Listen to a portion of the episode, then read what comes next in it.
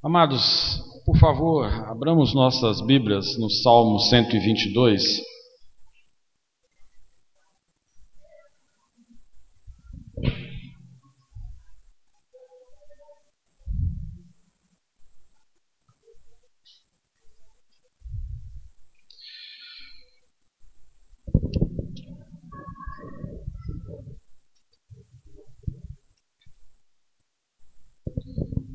Todos acharam? Eu, particularmente, gosto muito desse salmo. Foi um salmo que sempre mexeu muito comigo. Desde pequeno que esse salmo fica martelando na minha cabeça, sabe? Quando eu era pequeno, aqui em Timóteo mesmo, né? A gente cantava muito uma musiquinha que falava assim: Alegrei-me quando me disseram, vamos à casa do Senhor. O servo do Senhor vai à casa do Senhor no dia do Senhor. E tinha outras coisinhas. Eu sempre gostava muito de cantar essa música. E aí a gente vai crescendo e a palavra de Deus ela é interessante que ela não sai da cabeça, né? Ela fica ali. E um belo dia eu era presidente da Federação de Jovens Presbiterianos da nossa região.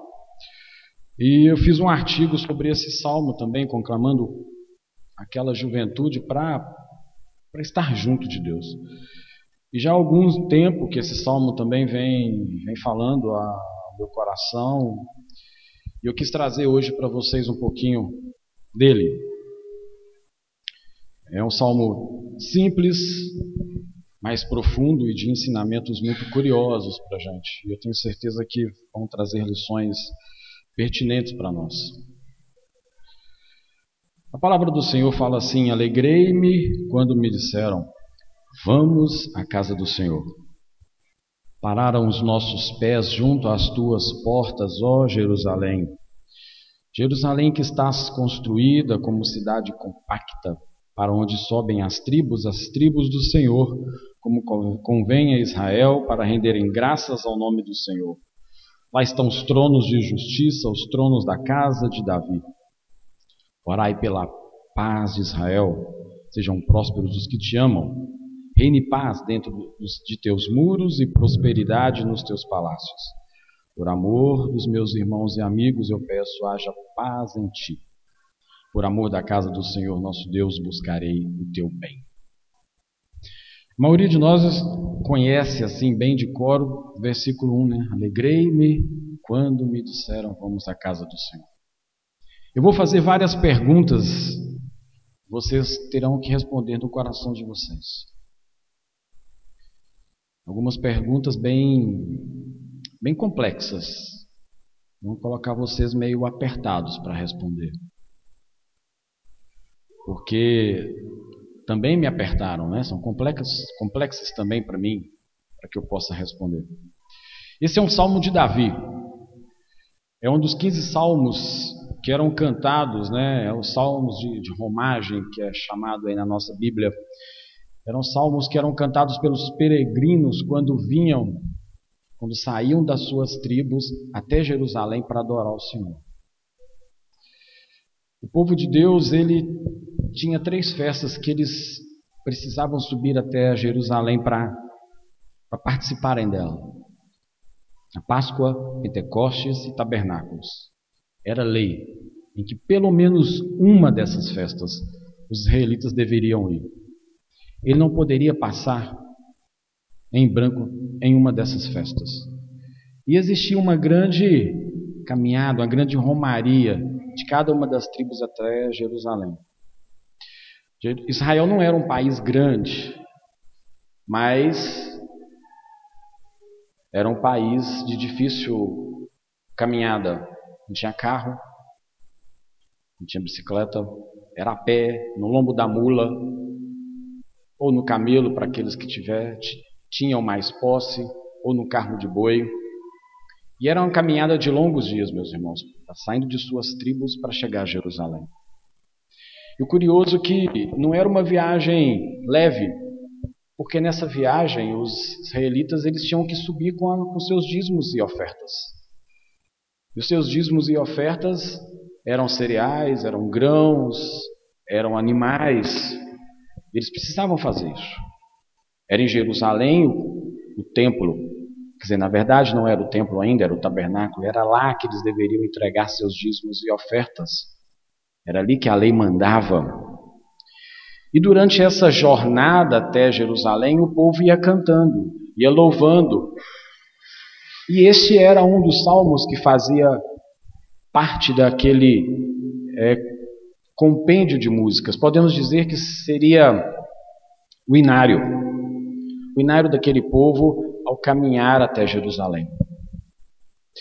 E curioso que esses salmos eles descrevem aquilo que o povo passava durante a caminhada. Não eram caminhadas tranquilas, meus irmãos. Eram estradas que já existiam, mas eles poderiam se deparar com animais selvagens. Eles estavam sempre perseguidos pelos inimigos que ficavam às espreitas. Tinha um sol escaldante. Era pesado. Eram caminhadas pesadas. E esses salmos descrevem esses momentos desses peregrinos durante a viagem. E o que me chama a atenção nesses salmos é que muitos deles representam um pouco daquilo que a gente passa na nossa caminhada aqui nessa terra. Não sei se vocês atentaram, mas nós também somos peregrinos aqui. E nós estamos numa caminhada para nossa Jerusalém celestial. Não é assim? Então esses salmos também nos representam. Esse salmo foi escrito pelo rei Davi. Aí alguns de vocês podem falar, mas será que o rei Davi também fazia essa peregrinação? Provavelmente não. O rei Davi morava próximo ao templo, tinha um palácio dele.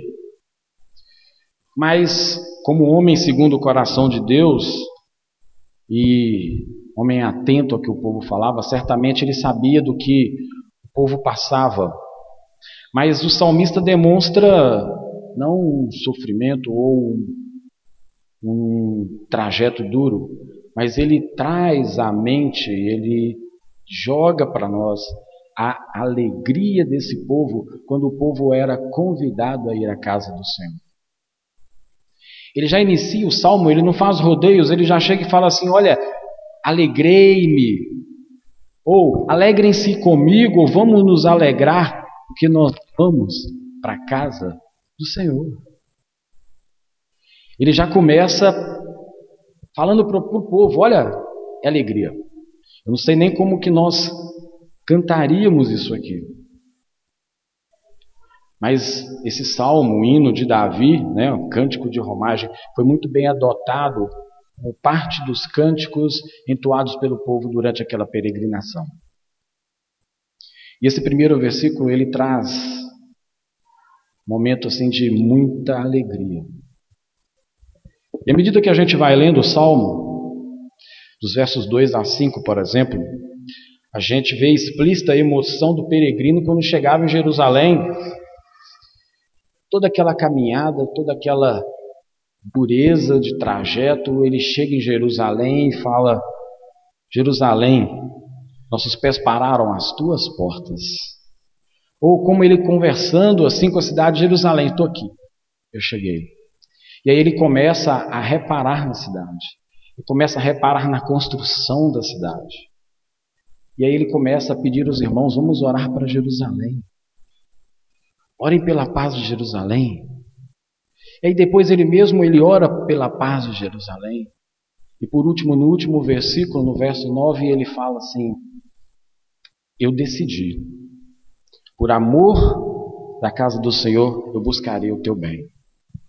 Então o salmista ele ilustra muito, de forma muito interessante, todo essa, esse trajeto e essa emoção ao chegar a Jerusalém, a chegar à casa de Deus. E a gente vai ver um pouquinho da importância que esse salmo traz para as nossas vidas? O que, que nós podemos aplicar nas nossas vidas hoje? Mas antes, eu queria comentar rapidamente algumas coisas sobre Jerusalém. Jerusalém, ela nem sempre foi uma cidade dos israelitas. Ela pertencia aos jebuseus. Chamava Jebus. Foi conquistada pelo rei Davi. E o rei Davi ali fez o seu trono. Depois vocês pesquisem isso aí. O rei Davi governou alguns anos antes em uma outra cidade. E em Jerusalém ela passa a ser a capital religiosa e a capital de governo, né? a capital mesmo oficial do reino de Israel. O que é mais curioso que um dia no deserto Deus falou para Moisés assim: Olha, um dia esse meu santuário vai ter um lugar de habitação, um lugar de habitação definido, permanente. Mas desde essa época de Moisés, não sei se vocês percebem, a arca de Deus, o santuário, ele ficava peregrinando de terra a terra, de lugar para lugar, até que um dia Deus disse a Davi que seria no Monte Sião, em Jerusalém, onde o tabernáculo e a arca iriam ficar definitivamente. E o curioso é que quando a gente estuda um pouquinho a história de Israel, antes de Israel tomar posse da terra prometida, era uma terra dominada por outros reinos e tinha outros deuses, era Astarote, Baal. Em cada lugar que se ia tinha um, um altar, debaixo da árvore, no monte, no vale, no rio, nas planícies, em todo lugar tinha um, um altar de um desses reinos, desses, desses deuses aqui. Mas o interessante é que Deus faz diferente. Ele não precisava estar debaixo de uma árvore, debaixo de, sei lá, no alto de uma montanha, num rio, num vale. A casa dele, onde o nome dele seria adorado, estaria num lugar chamado Jerusalém, no Monte Sião. Foi ali que ele ordenou que Davi levasse o tabernáculo, que montasse o tabernáculo e colocasse ali a arca de Deus. Deus não precisava ter altares espalhados para todos os outros lugares, porque ali seria a casa de oração, o lugar onde ele seria adorado, definitivamente. Em diversos textos do Velho Testamento, Deus orienta o povo: olha, na hora que vocês orarem, voltados para a casa do Senhor, de onde vocês estiverem, eu vou ouvir a oração de vocês. Era ali, em Jerusalém, que Deus queria ser adorado. Deus não podia ser adorado em nenhum outro lugar daquela terra. Por isso que o povo tinha que peregrinar pelo menos uma vez para Jerusalém para adorar a Deus. Pelo menos uma. Não era aceitável a adoração em qualquer outro lugar. Porque foi ali que Deus colocou a casa dele. Ali era o lugar de adoração, lugar de celebração, lugar de festa, lugar onde eram os dízimos e ofertas oferecidos, lugar onde havia salvação, onde era apresentada a lei do Senhor era naquele lugar. Jerusalém era o centro religioso da vida do judeu. E lá estava a arca, o tabernáculo, os sacerdotes, os altares. E junto a isso, Jerusalém também se tornou a capital do reino. Era ali que estava o reino de Davi, onde reinaria toda a dinastia de Davi. Uma coisa interessante, meus irmãos. Como Deus havia prometido a Davi, nunca haveria a falta de descendência a Davi no reino de Israel. E de Davi veio quem? O grande Messias, o grande Jesus Cristo, Senhor dos Senhores, nosso Salvador. A palavra de Deus ela é muito, muito interessante. E o mais curioso é que Jerusalém era muito bem guardada, muito bem fortalecida. Ela ficava num alto, numa sequência de montes, cercada de grandes muros com doze portas muito bem vigiadas. E aí depois nós sabemos da história né, de Jerusalém. que o povo não cumpriu a palavra do Senhor. Salomão construiu o templo. É na época dos assírios, mesopotâmios, o templo foi destruído e mais tarde reconstruído por Esdras e Neemias. Essa é a Jerusalém que o salmista conta, que o salmista descreve neste salmo aqui. Mas uma pergunta que eu gostaria de fazer para vocês: o que, que esse salmo vem trazer para nós? O que, que esse salmo pode apresentar para nós?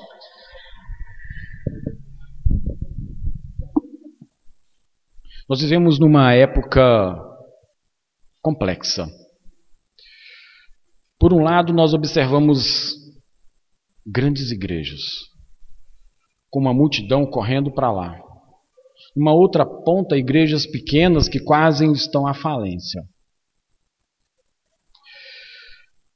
Também nós vemos resgate de coisas antigas de Velho Testamento em muitas das igrejas.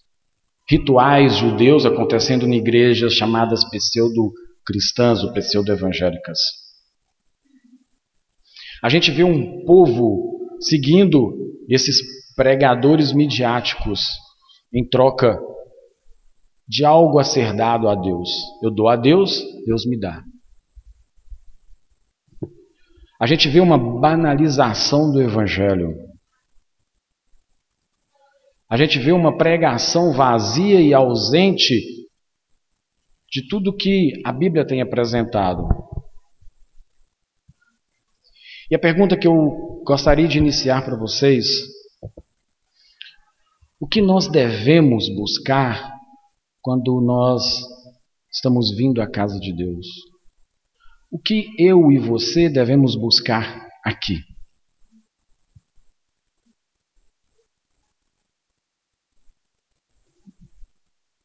Essa pergunta, meus irmãos, eu gostaria que ela ficasse o tempo todo na sua cabeça. O que eu e você buscamos aqui? Ou o que eu e você devemos buscar aqui? Eu vou apresentar pelo menos três coisas que nós devemos buscar aqui. E um fato importante que temos que ter em mente: que a gente vem buscar aqui não é o que nós queremos. Porque a gente nunca vai querer algo como Deus quer. A gente sempre busca outra coisa. Como muita gente que está buscando prosperidade. Mas a pergunta é o que devemos buscar aqui? É o que a casa de Deus tem para oferecer para nós? É essa pergunta que a gente tem que começar. Já no versículo 1, o salmista já nos dá algumas, uma ideia muito interessante. Alegrei-me quando me disseram: Vamos na casa do Senhor. A primeira coisa que eu e você devemos buscar na casa do Senhor é a alegria. Meus irmãos, o mundo não pode te oferecer alegria. O seu pastor não pode te oferecer alegria. O Max não pode te oferecer alegria. A sua esposa, o seu esposo não pode te oferecer alegria. Essa alegria que a Bíblia fala o mundo está aí em busca de um tanto de coisas, de um tanto de alegrias, que daqui a pouco ela some como a palha que é queimada. E o salmista ele demonstra uma alegria fora do comum, somente o ser chamado para vir à casa de Deus. Aqui, neste lugar, nós temos gozo, regozijo, celebração, salvação, paz, comunhão, amor. É tudo aqui. Aqui nós temos a alegria verdadeira. É, é, era por isso que esse salmo me incomodava tanto, porque o salmista falava assim: Alegrei-me quando me disseram, Nós vamos para a casa de Deus.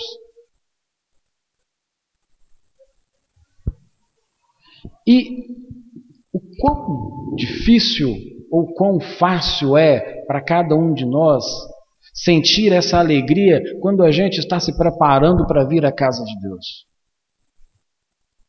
Será que, ao nos prepararmos para virmos à casa de Deus, ou lembrarmos que amanhã é domingo e amanhã eu vou à casa de Deus, que amanhã eu tenho escola dominical, que amanhã eu tenho culto, ou que amanhã é quarta-feira e eu tenho estudo bíblico, será que esta alegria ela inunda, inunda meu coração, o seu coração? Meus irmãos, a caminhada desse povo para a casa de Deus era longa, dias. A maioria de nós mora perto da igreja. Eu moro a 3 quilômetros dessa igreja.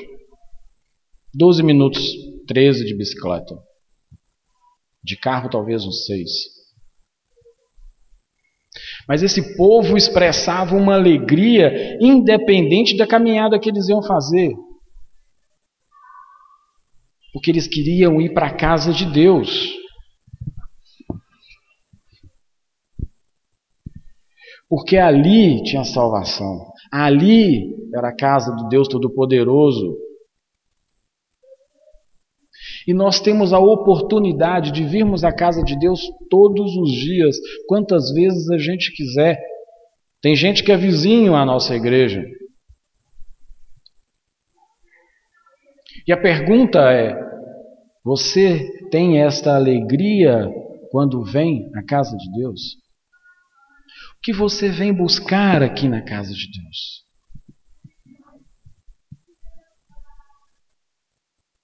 Eu vou apertar um pouquinho mais.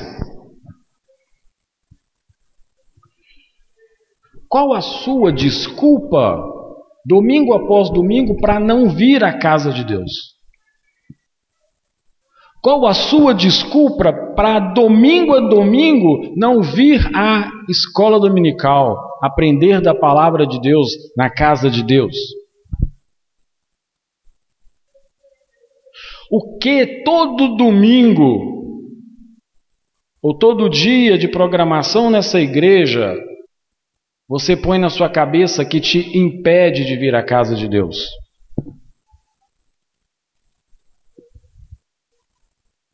Porque nós cantamos ali, fico feliz em vir à tua casa, erguer minhas mãos, cantar. Vocês cantaram isso. Essa alegria que você cantou nesse cântico, ela é real, ela é verdadeira ou é só porque estávamos cantando? Meus irmãos, você não era nada, ou você continua não sendo nada. Eu também. Mas Deus, na sua infinita misericórdia, um dado momento que a gente não sabe quando, ele olhou para nem olhou para você que você não era nem nascido, né? Ele disse: Vou criar tal pessoa e vou escolhê-lo para ser meu filho herdar a Jerusalém celestial. Você não merece. Você não faz por merecer. Então, por qual motivo não existe na sua vida gozo tal como o salmista descreve para vir à casa de Deus. O que que te impede para vir à casa de Deus com essa satisfação?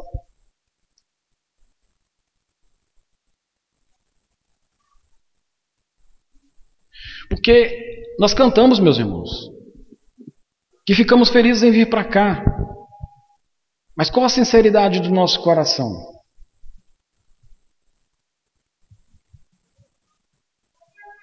É leve a tua vinda à casa de Deus?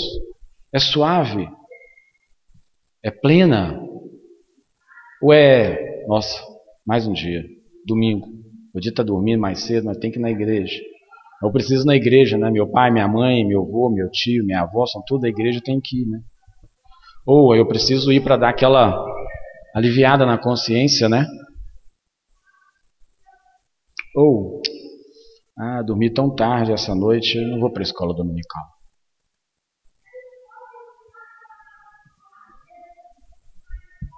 Pelo menos 85% das pessoas que estão agora no culto não estavam na escola dominical. É evidente. Tem gente que estava trabalhando. Mas os demais? Onde vocês estavam? Que alegria é essa que você demonstra ao vir à casa de Deus?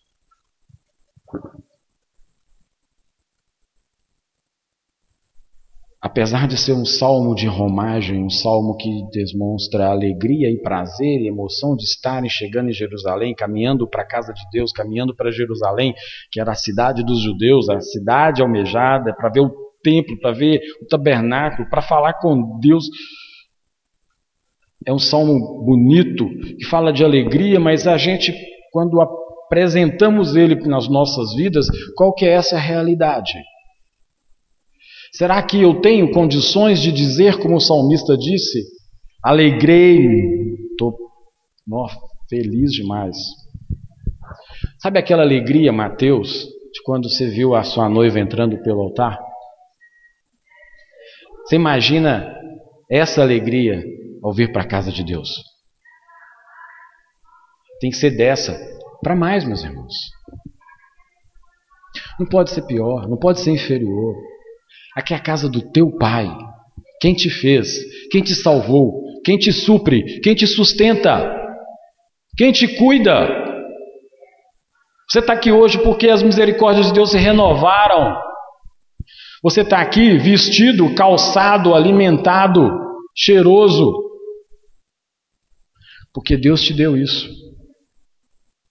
Você está aqui, tem mais um detalhe, porque Ele quis que você estivesse. Você não viria aqui se ele não quisesse. Você está aqui porque ele te salvou, sacrificando o próprio filho. E eu não consigo demonstrar nem um pouquinho dessa alegria ao vir à casa de Deus. O que impede a nós de demonstrarmos isso aqui, meus irmãos? Então, essa é a primeira coisa alegria é o que eu devo buscar na casa de Deus. Mas tem mais uma coisa curiosa que eu devo buscar na casa de Deus. Olha que interessante, a partir dos versos 3 a 5, Jerusalém que está construída, preste atenção nisso aqui, está construída como cidade compacta, para onde sobem as tribos, as tribos do Senhor, como convém a Israel, para renderem graças ao nome do Senhor. Lá estão os tronos de justiça, os tronos da casa de Davi. O salmista começa falando da cidade, né? Ele parou, contemplou, falou: Jerusalém, cheguei. Aí ele começa a observar Jerusalém. Aí ele fala assim: Olha, como você é compacta, como você é unida.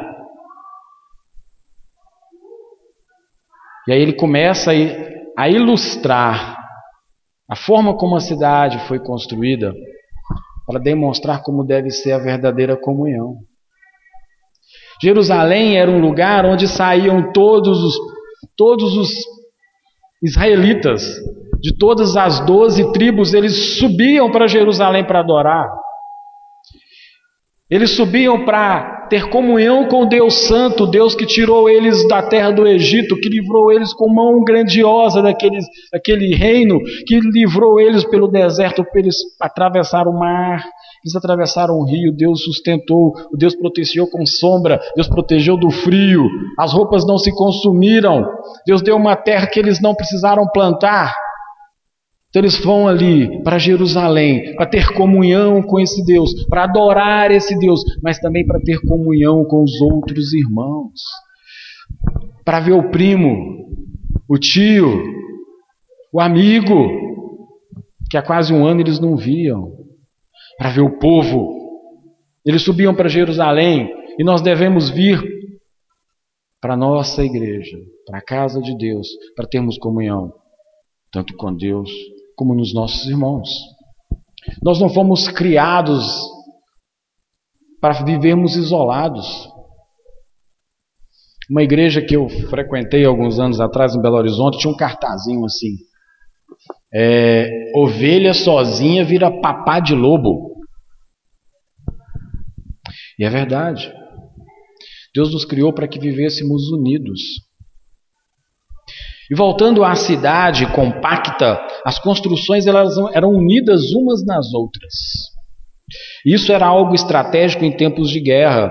Uma sustentava a outra e formava uma verdadeira fortaleza, uma comunhão de casas. Mas essa construção, né, esse exemplo que o salmista Davi dá aqui, ele está ilustrando para o povo que o povo só seria forte, unido, do que adiantava viajar centenas de quilômetros para chegar em Jerusalém e estar tá brigando com o irmão, não ter comunhão com o irmão. Quando eu vinha para a casa de Deus, quando eu prestava o meu sacrifício, que eu fazia a minha oferta de pecado,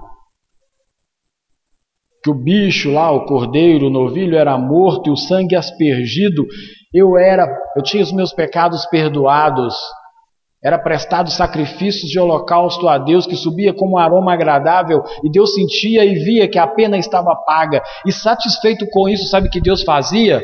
Ele convidava o povo para ter comunhão com Ele. O povo podia comer daquela carne juntamente com Deus.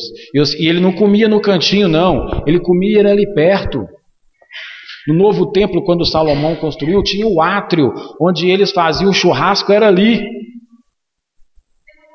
E a Bíblia fala o seguinte: olha, se um animal deste tamanho for grande demais só para você e para sua família, você chame os seus amigos para que comam juntos. Isso é comunhão. Você subia para ter comunhão com Deus, para adorar esse Deus, para receber perdão e aprender da palavra, mas você tinha comunhão com o irmão, com o amigo.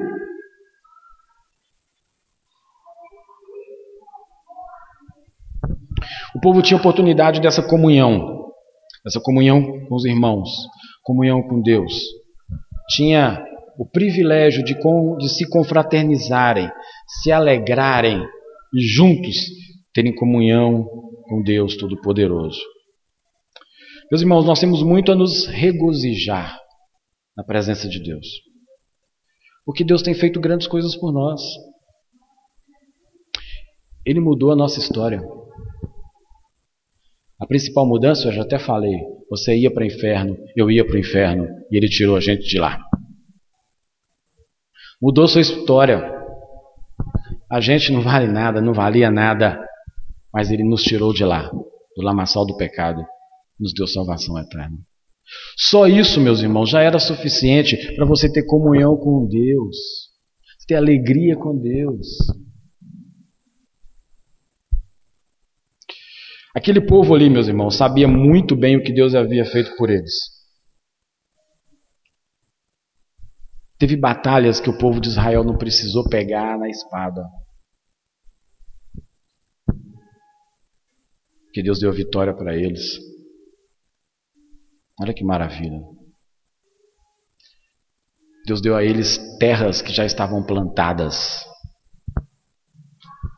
Esse é o Deus esse é o nosso Deus.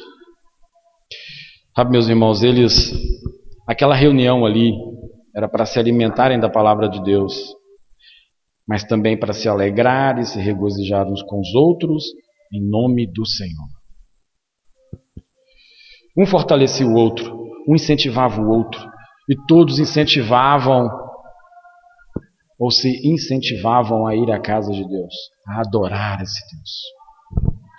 Agora, não tem como eu dizer, ou nós dizermos que somos crentes fervorosos, se a gente não consegue ter comunhão com o nosso irmão. Eu venho para a casa de Deus para adorar a Deus, mas eu não consigo olhar na cara do meu irmão. Eu não consigo pegar na mão do meu irmão. Que comunhão é, esse, é essa, meus irmãos? Deus nos criou para vivermos unidos. Cristo é o cabeça. Nós somos membros de um só corpo, não é isso que a palavra de Deus nos diz? Como esse braço pode ficar inimigo deste outro braço, meus irmãos? Como esses dedos podem ficar inimigos desses outros dedos? Ou esse dedo pode ficar inimigo deste dedo? Nós precisamos de todos eles para a perfeita função das nossas mãos. Assim somos nós. Nós precisamos uns dos outros para que esse corpo de Cristo funcione perfeitamente. Mas nós conhecemos casos, eu acho que não é o caso da nossa igreja, que irmão não conversa com irmão. E essa questão de comunhão é tão séria que a Bíblia nos ensina que se eu vier entregar o meu dízimo e se eu tenho alguma coisa com meu irmão, eu tenho que deixar o meu dízimo e lá me reconciliar com meu irmão para depois entregar o meu dízimo. Que adianta eu vir alegre para a casa de Deus se eu não consigo olhar na cara do meu irmão?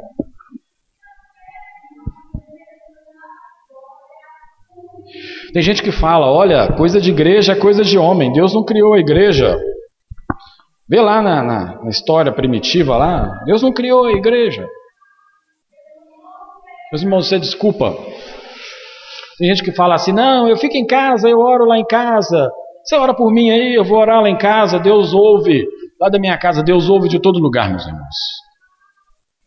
Mas a Bíblia fala que aqui é a casa de oração que a gente tem que se reunir. E comunhão, nos congregarmos aqui, isso não é invenção de homem, isso é coisa de Deus. Porque Deus não fez o homem para viver sozinho, isolado. E eu preciso conviver, eu preciso congregar com meu irmão. E eu já disse para vocês aqui sobre amor. Quando Deus, quando Jesus Cristo falou que eu tenho que amar o meu próximo como eu amo a mim mesmo, é naquele patamar o seguinte: eu não corto o meu dedo propositalmente. Eu não sento o um martelo no meu dedo. Sabe por quê? Porque eu me amo. Eu não sirvo para mim uma refeição estragada. Eu não tomo banho de lama. Eu tomo banho, uma água boa, limpinha, passo perfume. Por quê? Porque eu gosto de mim. É esse amor que você sente por você que você tem que sentir para o seu próximo. Quem que é seu próximo? Está do seu lado, olha aí para o seu lado. Está do seu lado. É esse aí. É esse irmão que está do seu lado, que é o seu próximo. Que você tem que amá-lo como você ama a você mesmo. Isso é comunhão é Bíblia, é mandamento. E se você não está fazendo isso, meus irmãos, você não pode dizer que você é fervoroso. Deus queria que seu povo estivesse ali, junto. O povo de Deus tinha mais ou menos 66 dias de festas e celebrações. Contando com os sábados, né? Lógico. E muitas vezes o povo tinha que largar tudo que estava fazendo. Toda a obra serviu e marchar para Jerusalém para poder prestar culto ao Senhor, ter comunhão com o Senhor e ter comunhão com seus irmãos. E ai, se ele não fosse, ele tinha que ir. Sabe por quê? Porque era Deus trabalhando o coração do homem, como povo, como povo unido, para que esse povo tivesse comunhão esse povo vivesse junto, compacto, como eram as construções de Jerusalém.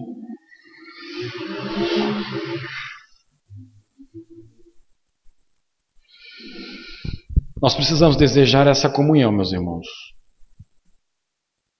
Alegres, regozijantes, adorando em comunhão, adorando a Deus pelo que Ele é,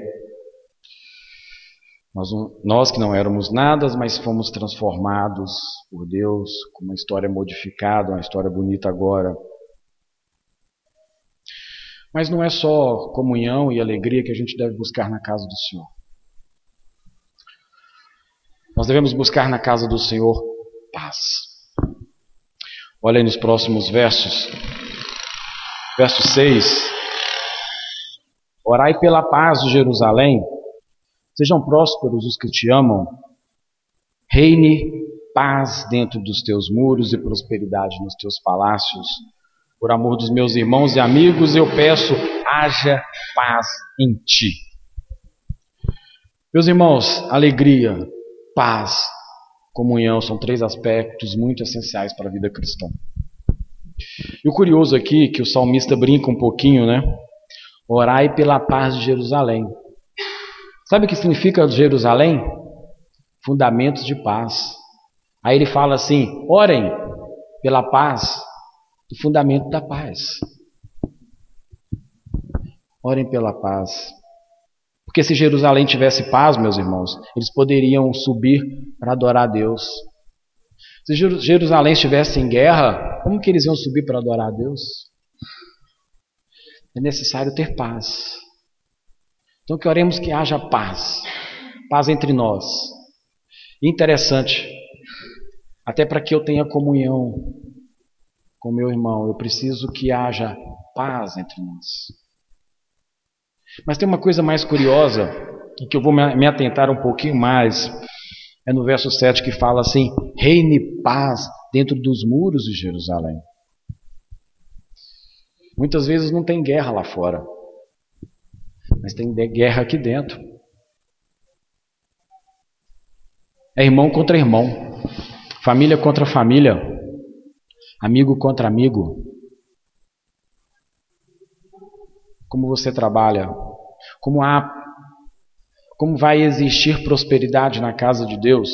Prosperidade espiritual, se há guerra aqui dentro, se há divisão aqui dentro.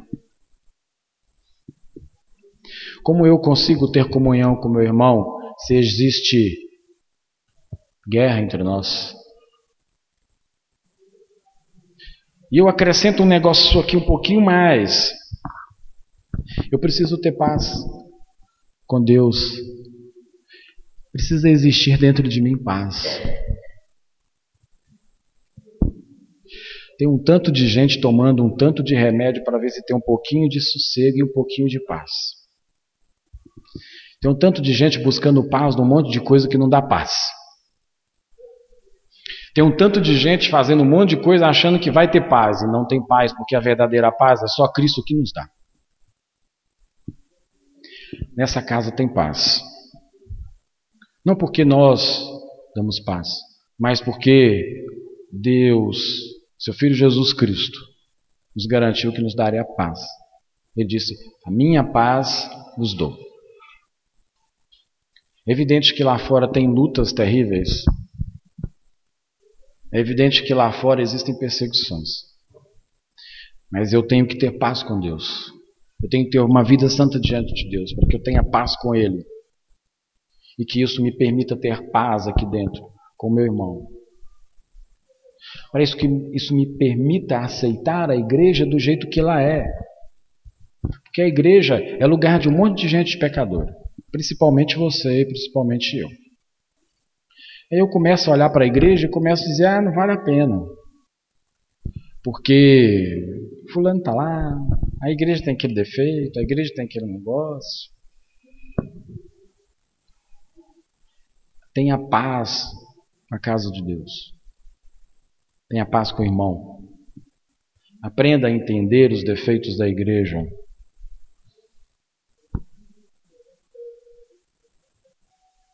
Nós precisamos aprender isso. E o interessante aqui, que o salmista ele pede para que as pessoas orem para que na casa de Deus, para que em Jerusalém tenha paz. Mas depois, isso está no verso 6, e depois ele mesmo faz oração, né, no verso 8: Eu peço, haja paz em ti. Quanto tempo nós temos gastado pedindo paz? Paz para com meu irmão, para com a minha família, paz para o vizinho, para aquele parente, para aquele cunhado, para aquela sogra, Meus irmãos, o peregrino ele orava pela paz, porque somente com paz ele poderia estar ali naquele lugar de adoração. É somente em paz que eu consigo estar aqui. Sem paz eu não consigo vir para a casa de Deus adorar. Sem paz não tem prosperidade espiritual. Sem paz, nem a sua prosperidade material você consegue. Você consegue trabalhar sem paz? Já imagina a sua casa sem paz? Vendo como uma coisa está plenamente casada com a outra?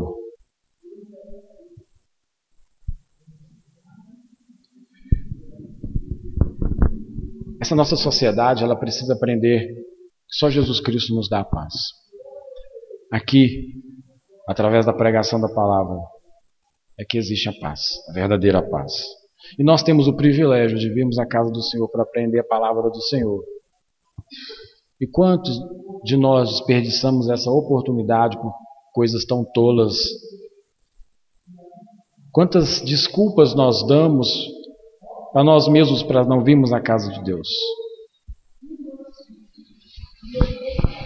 Não tem como, meus irmãos, chegarmos à casa de Deus com o intuito de buscar a verdadeira alegria, uma verdadeira comunhão uns com os outros, se não tivermos paz com Deus e com os nossos irmãos. Não tem como. É tolice achar que somente vir para a casa de Deus, ah, lá vai ter uma banda legal, eu vou levantar minha mão, vou cantar, vou dar uma dançadinha, eu vou ouvir a palavra lá e isso é sinônimo de paz. Isso não é sinônimo de paz. É necessário que essa paz habite verdadeiramente no seu coração. E essa paz ela só habita a partir do momento que eu estou olhando firmemente para Jesus Cristo, nosso consumador, nosso Salvador, nosso Redentor. E todo esse salmo, não sei se vocês perceberam, apesar de ser um cântico de romagem, mas esse salmo ele direciona para Jesus. Quem é que nos dá a verdadeira alegria? Quem é o responsável por nos dar a verdadeira comunhão que nos disse que temos que amar o nosso próximo como a nós mesmos. E quem é aquele príncipe da paz? É Jesus, não é? Meus irmãos, sem Jesus na nossa vida a gente não consegue nada. Ele habita entre nós. Ele é a ponte perfeita para Deus. Só que é uma ponte perfeita para Deus somente para aqueles no qual Deus escolheu de antemão. Só aqueles que são de Jesus que chegam até Deus. E finalmente, meus irmãos, encerrando aqui, a última coisa que a gente deve buscar. Está no verso 9. Por amor da casa do Senhor nosso Deus, eu buscarei o teu bem. Por amor da casa do Senhor nosso Deus, eu buscarei o teu bem. E a última coisa que a gente tem que buscar na casa de Deus é o bem da casa de Deus. Eu busco a paz, a alegria, a comunhão, mas eu busco o bem da casa de Deus. Como que é buscar esse bem da casa de Deus? Se analisarmos o contexto lá, né, de que acontece, né, dessa ocorrência do salmista, ele decide buscar o bem da cidade, a casa de Deus. E como é que ele fazia isso? pedindo orações pela cidade, orando pela cidade, protegendo a cidade, contribuindo financeiramente porque ele levava os seus dívidos e ofertas para a casa de Deus. Era assim que ele buscava o bem Jerusalém, da casa de Deus. Para nós, como que eu busco o bem da casa de Deus? Orando pela casa de Deus. Pedindo que as pessoas orem pela casa de Deus, orem pela nossa comunidade aqui, Orem por nós. Orem pelo pastor, pela família do pastor, pela liderança dessa igreja. Quanto tempo você tem gastado buscando a paz da igreja, da casa de Deus? Como é que você continua buscando o bem da casa de Deus, contribuindo com seus dízimos e ofertas? Como é que você continua contribuindo para o bem da casa de Deus, é falando bem dessa casa, apesar dos defeitos dela. É participando daquilo que tem sido oferecido para você. É anunciando Cristo, nosso Salvador. É assim que nós buscamos o bem dessa casa. É assim que eu e você buscamos paz dessa igreja, deste lugar que nos acolhe, desse lugar que nós escutamos a palavra do Senhor. Eu queria rapidamente, nós já estamos encerrando, trazer algumas aplicações, meus irmãos. O culto cristão ele é simples. Muito simples. O evangelho é simples. Nós devemos nos alegrar em poder vir à igreja e cultuar a Deus. Faça um desafio. Desafie-se a ter uma postura diferente ao vir à casa do Senhor. Clame a Deus, Deus me ajuda, porque eu... hoje está difícil. Me ajuda porque são 8 horas da manhã e eu estou numa preguiça muito grande para ir na tua escola dominical. Meus irmãos, se hoje todos vocês que estão aqui estivessem na escola dominical, aqueles que não vieram, lógico, né? a gente não conseguiria fazer a escola dominical lá embaixo, a gente teria que ir para o templo.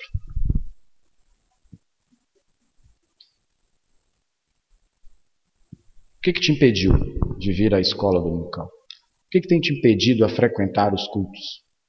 Aquele povo, meus irmãos, ia ao templo, ia a Jerusalém uma vez por ano, talvez, com alegria e motivação, como que a gente viu aqui. Sabe o que movia? Eles esperavam a vinda do Messias. Nós, sabe o que acontece com a gente? Hoje nós adoramos um Cristo que já veio e que venceu. Nós adoramos um Cristo que já veio e já venceu, meus irmãos. Nós estamos esperando uma promessa. Cristo já veio, nos salvou. É real, não é promessa mais. O que a gente espera agora é, só a glória.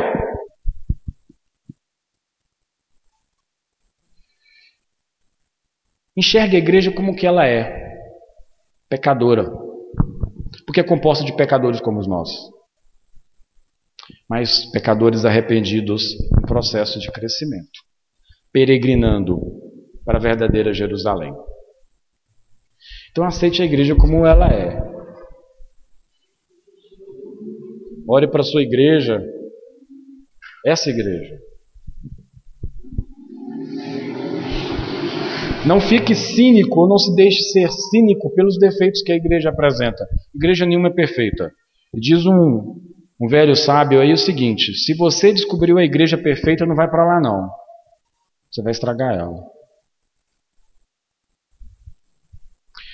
Aqueles irmãos lá do Salmo 122, eles esperavam a promessa a cumprir. Nós já vivemos essa promessa. Eles tinham expectativas de ter os pecados perdoados, porque os pecados eram tirados ou eram tampados por causa do sangue de touros e de cordeiros. Mas hoje, nós temos os nossos pecados perdoados em Cristo e Ele retirou o pecado do mundo. Eu não tenho que ir lá fazer sacrifício para poder adorar, porque Cristo já se sacrificou, já se entregou por mim e por você. Hoje eu vivo na graça. Eu não tenho que cumprir todos aqueles rituais que muitas vezes eram maçantes e travados, e mesmo assim, extremamente maçantes e complexos, o povo ainda dizia: Alegrei-me quando me disseram vamos à casa do Senhor. Nós temos uma simplicidade muito maior, que esse evangelho é simples e a gente traz complexidades para a nossa adoração. Ore pela igreja Peça a Deus graça e misericórdia por aqueles que têm responsabilidade de trazer a palavra, de trazer, de serem líderes nessa igreja. Ore pela liderança dessa igreja. Busque o bem da igreja. Fale bem dela. Fale dela como ela é, o corpo de Cristo, a noiva de Cristo. Fale bem da sua igreja, bem do seu pastor.